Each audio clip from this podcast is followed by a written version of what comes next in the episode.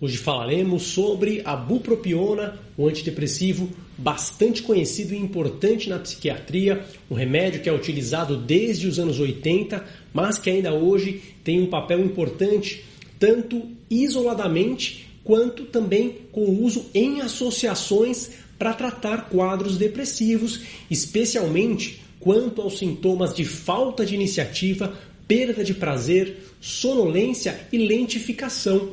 Este que também é um remédio que ficou muito famoso com o nome de Ziban, né? Quando começou a ser utilizado para tratar o tabagismo. Então, uma das primeiras medicações com relevância no tratamento do tabagismo, como falaremos a seguir.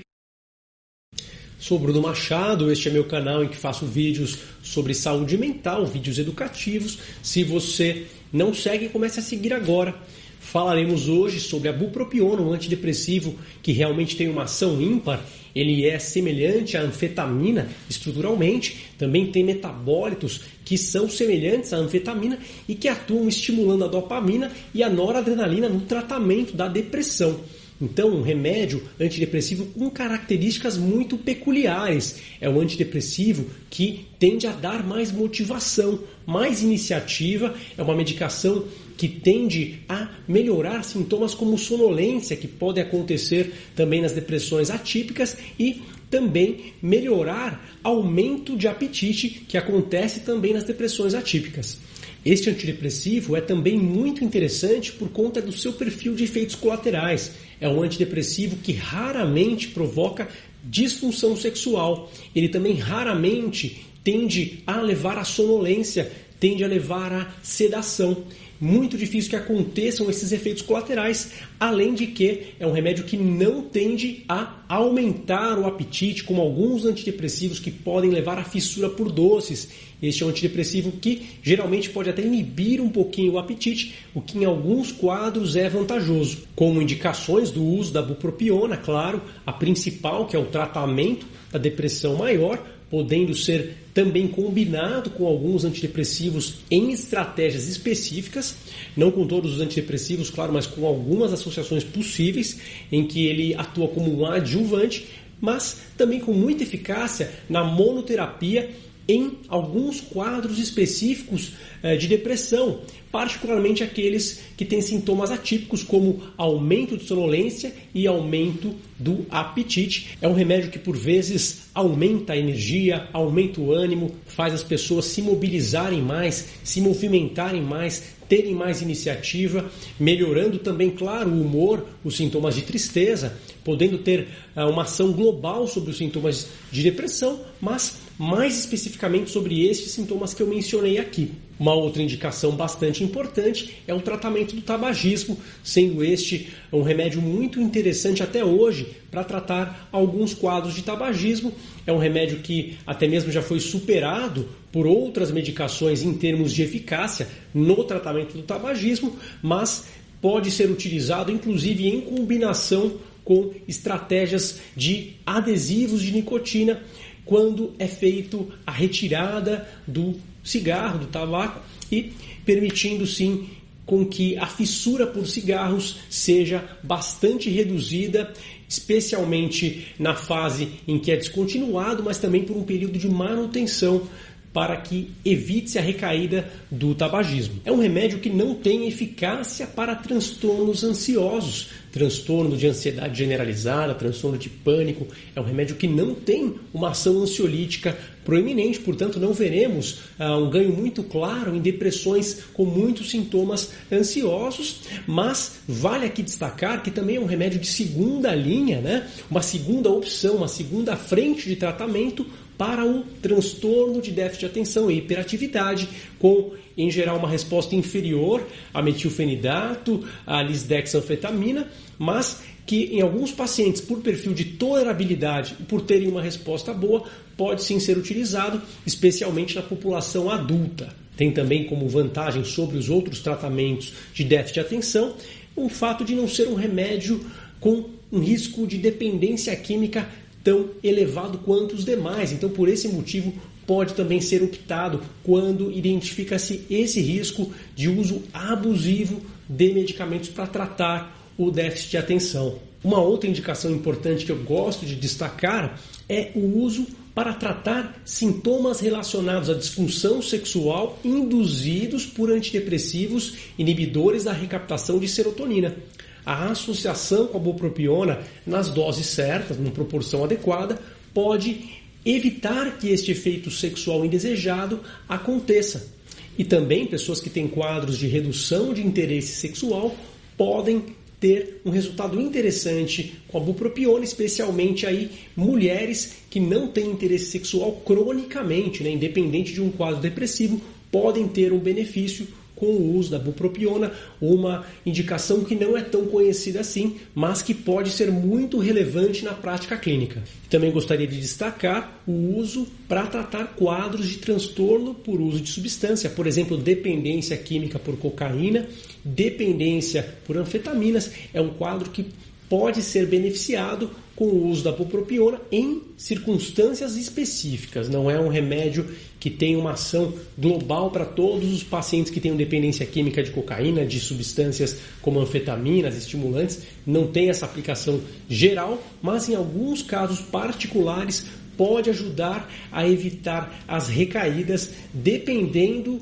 da relação que o paciente tem com o uso daquelas substâncias que saíram. Um remédio que também tem aplicações do tratamento da obesidade, ele pode ajudar a reduzir a compulsão, a fissura por doces, ajudar bastante no tratamento de pessoas que têm uma obesidade que traz problemas sérios à saúde. Como marcas que são encontradas nas farmácias, eu destacaria aqui, claro, o Elbutrin, que é o remédio original, a marca do laboratório original, mas também vale a pena lembrar que o Ziban, que também era uma marca do mesmo laboratório original, não é mais encontrada nas farmácias, uma marca que ficou muito famosa, especialmente pela questão do tabagismo, mas que hoje não existe mais, existe somente a marca Wellbutrin, mas que é exatamente igual ao Ziban, né? É o mesmo laboratório, é, é, a mesma empresa que fabrica, no entanto com uma tecnologia ainda melhorada, né? Porque hoje está à disposição as cápsulas de liberação controlada, as cápsulas XL. Encontramos ainda marcas como SET,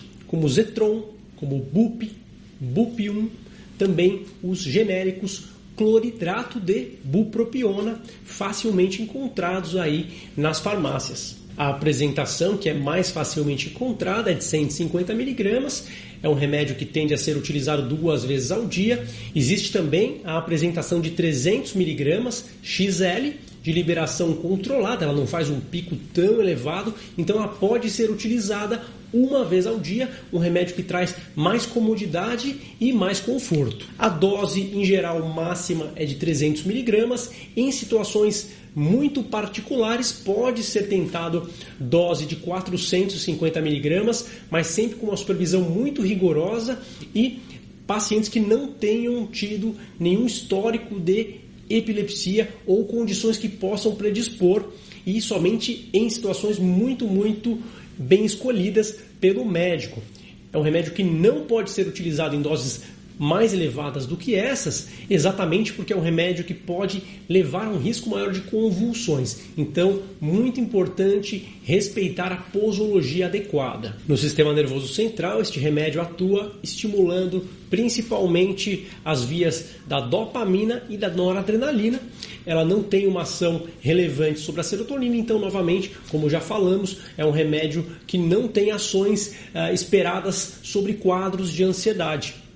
Inclusive, piora da ansiedade é um possível efeito colateral, além de irritabilidade, inquietação, sensação de cansaço, sensação de maior agitação. Não raro podemos ver ainda como efeitos colaterais sensação de boca seca, dores de cabeça e dores na faringe, né, dores de garganta. Alguns pacientes podem também relatar náusea, perda de peso, podendo levar aí a uma perda excessiva, mais do que o desejado, inclusive, né, em alguns casos, e também alguns pacientes referindo taquicardia, tontura e tremores. Estes são possíveis efeitos colaterais. Não significa que você vai ter estes efeitos. Muita gente se adapta bem a este remédio, inclusive um remédio com um perfil de tolerabilidade muito interessante.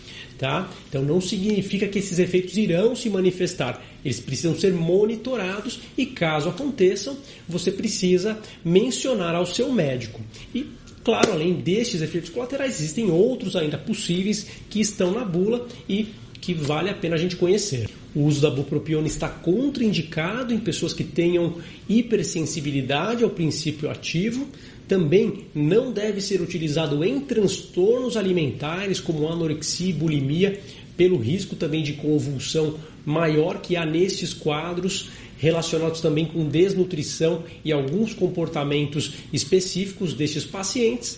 Vale a pena também destacar que não deve ser utilizado em pacientes com histórico de epilepsia ou pacientes que estejam desmamando benzodiazepínicos como Rivotril, como Diazepam, como Alprazolam, porque nestas fases existe também um risco maior de convulsões e, claro, pessoas que tenham quadro de abstinência alcoólica também. A gente não pode admitir o uso desta medicação nestas fases. Então é evidente que, como essas situações todas aumentam a tendência a ter um risco de convulsão e outros quadros epiléticos, não se deve utilizar este remédio para não somar mais um fator de risco, né?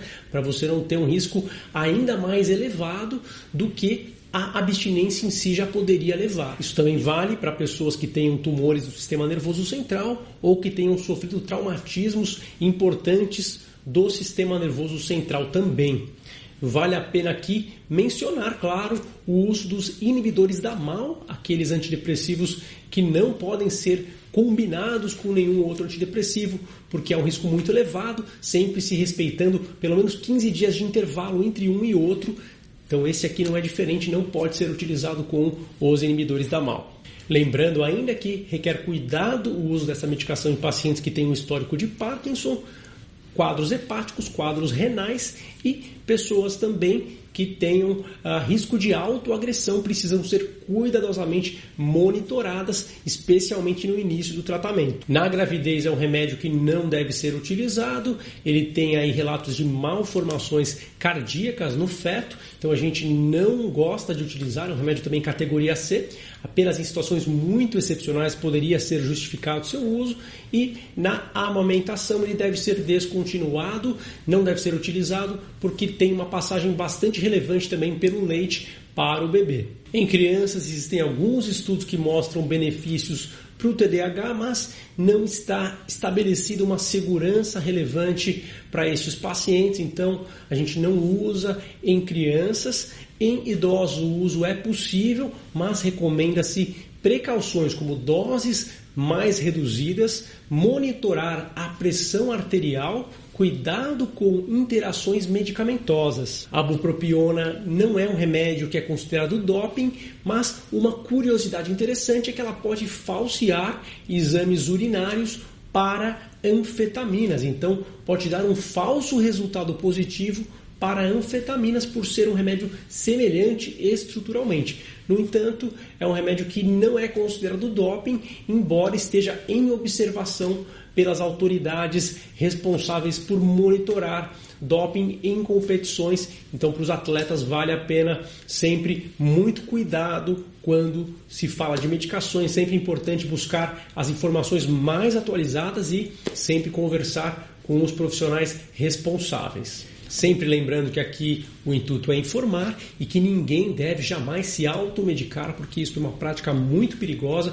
Então, sempre converse e acompanhe cuidadosamente com o seu médico.